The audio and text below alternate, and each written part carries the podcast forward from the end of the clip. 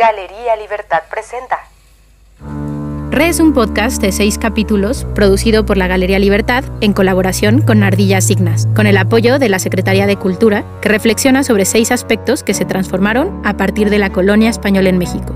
Conversaciones en tiempo no real, como las que proponen las conmemoraciones, que dan espacio para el ensamblaje del pensamiento. Capítulo 2. Ritual. Los rituales son hitos, actos compartidos que portan y fijan los valores para una sociedad. Un ritual es un acto colectivo, aunque algunos de ellos sucedan en soledad. Marcadores de tiempo, pasos de una etapa a otra, tomas de poder o entregas del legado. En este segundo capítulo de Re, hablamos del concepto de ritual a través del trabajo de un arqueólogo y un artista del performance. Y aunque Leche de Virgen y Carlos Viramontes hablan y trabajan en campos completamente distintos, hay puntos de encuentro, momentos en donde sus hallazgos, unos arqueológicos, otros artísticos, se miran de frente, lo que permite entender las dos prácticas de una manera más amplia. Algo que no se puede disociar es el mito del rito.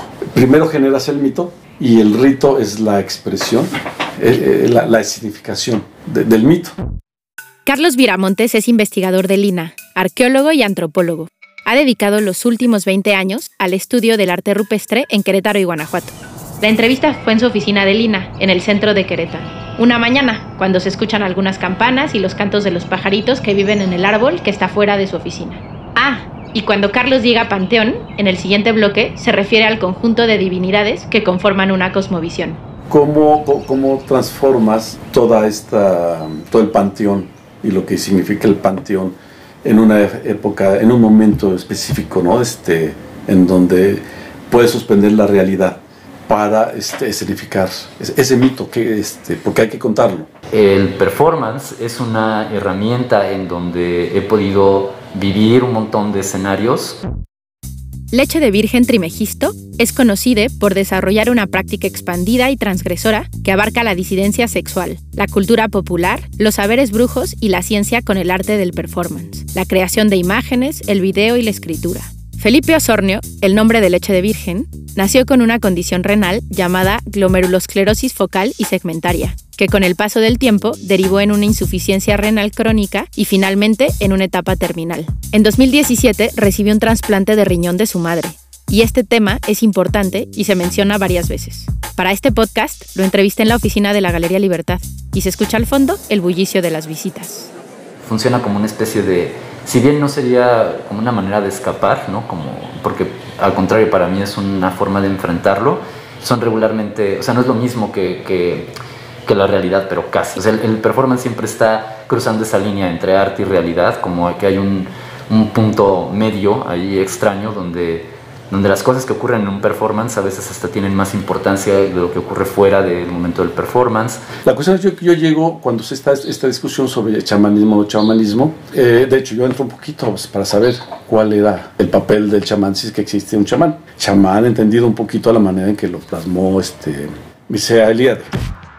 Mircea Eliade fue un filósofo e historiador de las religiones que se interesó en el estudio de las hierofanías, las manifestaciones de lo sagrado, y plantea la teoría del eterno retorno. Eliade entiende la figura del chamán como un intermediario o mensajero entre el mundo de los humanos y los mundos del espíritu. Y eran ellos, de acuerdo a ciertas propuestas, quienes estaban a cargo de los rituales en donde se producía el arte rupestre. Mucho tiempo yo estuve, digamos, como proponiendo la idea del artista como un medium, o sea, literalmente como alguien que eh, a través del cual se materializan cosas o se hacen visibles cosas que en la sociedad están, son invisibles. Y por eso fue que de hecho me nombro como leche de virgen trimegisto, porque es un guiño a la tradición alquímica. O sea, la leche de virgen pues es una sustancia que si una mujer que se supone lactaba pero no estaba embarazada, esa sustancia tenía la capacidad de curar o transformar las cosas. Y era uno de los nombres que los alquimistas usaban para referirse a, a la obra alquímica. Igual que Trimegisto, pues es una variante de Trimegistos o de Trismegisto, del segundo nombre de Hermes Trimegisto. No pinta el que quiere, ni siquiera el que puede, sino el que debe. No se trataba de ir, ah, yo sé dónde hay pigmentos, ¿no? Este, yo voy a experimentar a ver cómo sea. No, no, no porque todo tiene que una, este, una connotación ritual. Para mí eh, la labor del artista se traduce en eso, en alguien que comunica cosas que a veces no necesariamente, o sea, que son más grandes que nosotros y que pasan a través de nosotros. Y siempre como pasan a través de nosotros hay algo de nosotros en esa obra. Sin embargo, también eh, digamos que, por así decirlo, el éxito de la pieza tiene que ver con cómo se conecta con ese otro. Y eso tiene que ver con estos como grandes arquetipos que creo que están presentes eh, a lo largo de la historia de la humanidad. Sabemos que el calendario agrícola y el calendario agrícola es como un engranaje que se juntan ambos y van coincidiendo, ¿no? ¿Quiénes tenían este conocimiento? Los sacerdotes y la élite. Este conocimiento lo transformaban de forma ideológica como eh, una manera de control de la población, ¿no? Es decir, ellos sabían cuándo sembrar, cuándo preparar la tierra, y entonces en tal fecha, por ejemplo, en el, en el 1 se hacía el ritual de inicio de año, en el 4 Huito Sostli, se hacía el ritual en donde empezaba a prepararse la siembra. Este, y así, cada uno, ¿no? Estos calendarios, bueno, posteriormente en la época de la colonia, se retoma, se cambian los nombres, ahora no son este, los prehispánicos, sino tienen nombres de vírgenes, santos, etcétera, pues porque los quienes vienen de España, pues son, este, también es una sociedad agrícola, finalmente, ¿no? Los, importantes, los principales, no, no, eh, no fueron fundados porque ahí estaba bonito, ¿no? Quizá incluso no fueron fundados porque era el mejor lugar para sembrar, y etcétera, ¿no? Sino porque desde allí podías controlar el calendario de horizonte. Es decir, quien tenía este conocimiento podía controlar la sociedad. Para mí el performance siempre ha estado conectado con este espacio mágico, aunque suene un poco raro, pero para mí el arte y la magia son muy parecidos. Hay una práctica eh, que se realiza que creo que es ancestral, o sea que en todas las culturas está presente, donde se combinaban elementos que ahora podemos identificar como elementos artísticos con elementos mágicos. Y era justo lo que se presenta en la figura del ritual. Por lo tanto, el ritual para mí ha sido un componente, yo creo, crucial en, en mi trabajo y a la fecha lo sigue siendo. En unas piezas es más, evidentes que no, más evidente que en otras, pero yo creo que ya de por sí el performance trae por default un linaje o algo que lo, que lo pues liga a la idea del ritual más eh, en, su, en, su, forma más basal, más primigenia. ¿no? Carlos estudió el arte rupestre porque se interesa en descubrir si los grupos PAMES, cazadores recolectores que vivían en tierras más áridas, tenían ideologías, fiestas y rituales similares a los cultivadores. Su formación arqueológica lo lleva a buscar en los vestigios materiales, el arte rupestre. Luego del registro y estudio de cientos de sitios en el semidesierto de Querétaro y Guanajuato, encontró que sorprendentemente los sitios rituales se agrupaban. Y entonces, bueno, ¿y qué tal que los cazadores recolectores también transforman su, su entorno eh, de una forma ideológica? ¿Generan paisajes rituales también los cazadores recolectores? Y cuando veo que las, uh, los sitios de arte rupestre se me van agrupando eh, de cierta manera, digo, pues a lo mejor sí, entonces por ahí hay que buscar y de ahí surge mi propuesta, que estos grupos, los casos de colectores, no eh, se vinculan con el medio ambiente solo en función de su subsistencia, la dieta y todo esto, ¿no? Transforman su medio ambiente, ¿no? Eh, lo transforman conceptualmente y generan paisajes sagrados con connotaciones rituales. Es decir, que finalmente era cierto que el arte rupestre tenía que ver con un ritual, pero que el hecho de que esté en un cierto lugar va a determinar el tipo y la función de ritual que se está haciendo. La noción del paisaje en el trabajo de Carlos es vital. De hecho, la gran aportación de Carlos a los estudios del arte rupestre en México es la integración del concepto del paisaje. Si no has escuchado el capítulo 1 sobre este tema, dale una escuchada. Tiene que ver con su capacidad de transformar el mundo también y él, por ejemplo, transformó lugares de la misma comunidad que, que estaban allí, pero los convirtió en lugares sagrados a partir de lo que él hacía en esos espacios.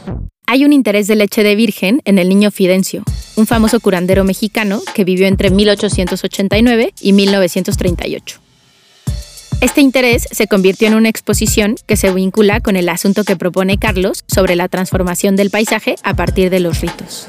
Desde un columpio en la parte trasera de su casa, que se convierte en un método de curación muy importante, donde subía a personas mudas, por ejemplo, y los dejaba, eh, los soltaba y luego recuperaban el habla al caer, ¿no? Hay todo un montón de historias. Y también un árbol de un pirul, eh, un cementerio, ¿no? un cerro que se llama el Cerro de las Cruces. Eh, todos estos lugares fueron transformados por el niño por las acciones que él realizaba ahí. Entonces, a mí me toca cruzarme con la historia del niño Fidencio porque yo ya sabía de su historia, pero un día soñé con él y a partir de ese momento noto que mis análisis de laboratorio y mi salud mejora y yo tomo eso como, un, como una señal y empiezo a dejar que el niño entre en mi vida. Y es a la fecha la única figura espiritual con la que tengo como una conexión y eso también me ha ayudado mucho en esta dimensión ritualística particularmente los hallazgos en Victoria, Guanajuato, que Carlos estudió desde el 2005 hasta hace apenas dos años, ayudan a ilustrar el concepto del paisaje en el estudio del arte rupestre. Porque ahí hay dos conjuntos principales de producción rupestre, en dos sitios geográficos distintos y con dos iconografías que expresan rituales diferentes. Y dentro del paisaje ritual que pensaba que era uno solo en Victoria, resultó que no, que hay dos, por lo menos. Y dos que se manifiestan iconográficamente diferentes, pero además ah, las formaciones rocosas que contienen los motivos son diferentes también. Haz de cuenta que estoy hablando de dos mundos, pero con una separación de dos kilómetros entre uno y otro. Uno está en un valle, el otro está en la, en la montaña. La, iconografía, parte de la iconografía es compartida, ¿no? Pero entonces aquí podemos ver mucho más, de una manera más clara, el tipo de rituales. En este espacio, las, de las del valle están enfocadas más a cuestiones de tipo agrícola y a cuestiones de tipo eh, a rituales de tipo terapéutico. Y cuando hablo de tipo terapéutico estoy hablando tanto de curación eh, del cuerpo, del alma, del clima, de la lluvia, o sea, curación en, en lo amplio, ¿no? Y lo que vemos allí son una gran cantidad de, figuras humanas, muy esquemáticas, en diferentes colores. Eh, para mí esta pieza se llama organolepsia y sí tiene todo que ver con un rito de paso, el más importante de mi vida, porque literal estuve, aunque suene también muy eh, como a las puertas de la muerte, no así muy como poeta maldito, pero digo, sí es que estuve allí, ¿no? o sea, hay una etapa terminal que así denominan clínicamente, donde ya mis riñones pues no funcionaban Leche de Virgen habla de un performance como un ritual de curación. Y de ese momento, al momento en el que hago este performance, hubo todo un rito de paso muy importante, que fue a través de un trasplante renal, de una recuperación que casi duró un año, eh, de todo lo que vino tanto antes como después, mi, propia relación con mi madre, por ejemplo, que ella fue mi donadora. Eh, o sea, hubo cambios en muchas esferas de mi vida también, por supuesto, a nivel artístico, para mí el arte siempre ha sido autobiográfico, se tiene una fuerte conexión con mi vida. Y cuando presento organolepsia, que efectivamente es un desfile de modas en el que los órganos son expuestos como accesorios eh, exóticos, eh, costosos, o sí hay un, primero un, cambio de perspectiva en mi propio trabajo, porque si bien los, los primeros años de mi obra estaban relacionados más con cuestiones de disidencia sexual, género, Aquí el abordar de forma directa la donación de órganos y tratar de llevarlo a la gente, para mí sí es parte de ese rito, ¿no? Como un momento que sí se puede ver como de cierre, aunque digamos que pues es algo que, que continúo haciendo, ¿no? Se me sigue gustando mucho el ahora la unión entre arte, ciencia, tecnología, estoy un poco eh, también hacia allá. Por el otro lado, hemos propuesto que ahí se hacían este, los mitotes, eh, esta celebración muy propia de los grupos chichimecas del norte, en donde se afianzaban los lazos de parentesco, ¿no? este, se intercambiaban bienes, por supuesto también ideas, etcétera, etcétera, y era una forma de fortalecer los lazos entre eh, grupos muy, muy diferentes, que, puede, que aparentemente son muy diferentes, pero que al final se reconocen como cercanos, son vecinos, etcétera, ¿no? También está un tema, el mitote. Eso es en el valle. Las ceremonias son colectivas, las ceremonias son amplias el grupo social participaba, a lo mejor no pintando, pero sí participaba en las ceremonias y es muy probable que conocía los códigos de representación que había, que se plasmaba en la roca. A dos y medio kilómetros de allí, tres kilómetros cuando mucho, se encuentra este otro, un espacio que es un espacio cerrado. ¿no? Yo me imagino que son cañadas muy ocultas, de difícil acceso, pero son tres horas o cuatro para llegar porque el, el, acceso no es tan sencillo, va subiendo, va bajando, etcétera, ¿no? Ahí las ceremonias tendrían que ser por necesidad, por obligación, íntimas, o sea, poca gente, muy, muy poquita gente, ¿no? Poca gente, hablamos 10 personas, porque el espacio en donde está el, um, el frente rocoso y el desfiladero, pues es chiquito. Y allí eh, hemos propuesto que hay otro tipo de, de elementos. Por ejemplo, iconográficamente vemos que allí hay un, cualquier cantidad de, de manos, un montón de manos. Independientemente de lo que pudiese significar la mano plasmada, pues en el valle no hay ni una. ¿Por qué no hay ni una y ya casi? Hay varias, eh, tenemos varias eh, hipótesis que hemos trabajado. que tienen que ver con ritos de paso de la niñez a la adultez. Es curioso porque eh, yo siempre digo que no inicié en el performance, sino que me iniciaron. Y ahorita en el contexto de este podcast es todavía más interesante la palabra de iniciar, ¿no? Por la cuestión de la iniciación. Cuando inicias en algo eh, a nivel así, digamos, ritualístico, es un momento pues un parteaguas, eh, te conviertes en, en, alguien más, en otra cosa, entras a otra dimensión. Así siento que me pasó con el performance, porque yo estaba más o menos desde los como 15 años interesados en, interesado en el arte, pero todavía no sabía mm, realmente qué iba a hacer. Entonces empecé como la gran mayoría en dibujo, pintura, y cuando de repente, como eso de los 17 años, encuentro un performance de la congelada de uva en el Museo de la Ciudad, fue para mí como muy revelador porque me di cuenta que no estaba frente a lo que yo entendía como artes escénicas, porque era distinto.